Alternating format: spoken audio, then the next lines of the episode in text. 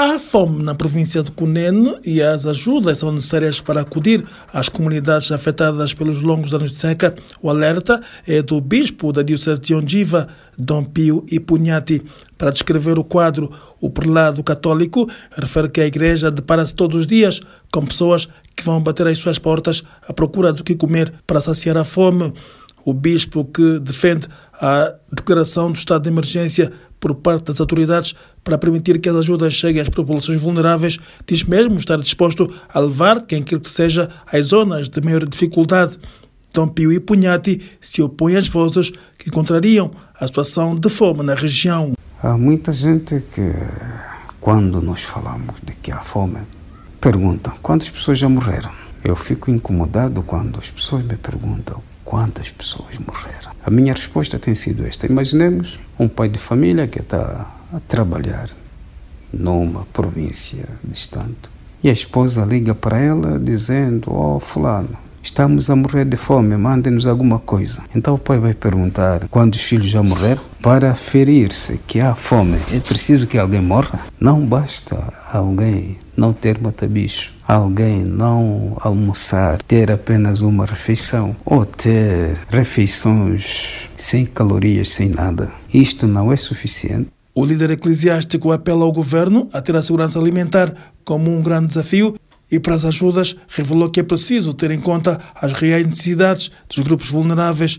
Para o bispo da Diocese de Ungiva, é crucial a declaração de emergência para as ajudas chegarem. É, nós no passado tínhamos a Caritas.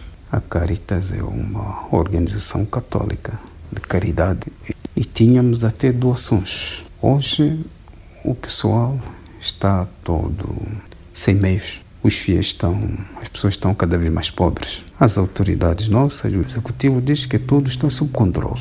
Não necessitamos de ajudas externas. E esses organismos não doam nada sem a declaração do executivo de que precisa ser disto ou daquilo. Quem também defende uma abordagem diferente para a garantia de segurança alimentar em Angola é o presidente da Câmara de Comércio e Indústria do CUNEN, Jorge Chimwandi, que acredita que a falta de diálogo estruturado com compromisso entre o setor público e privado tem minado aqueles que podiam ser os melhores resultados das políticas públicas do Executivo angolano.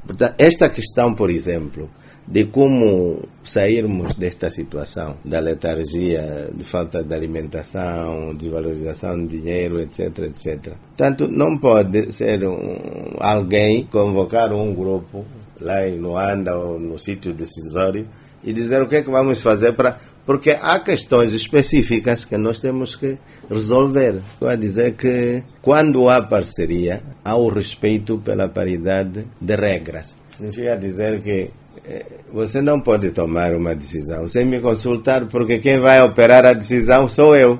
A Voz da América tentou sem sucesso ouvir as autoridades da província do Cunene. Lubango, Voz da América, Тиудору Албану.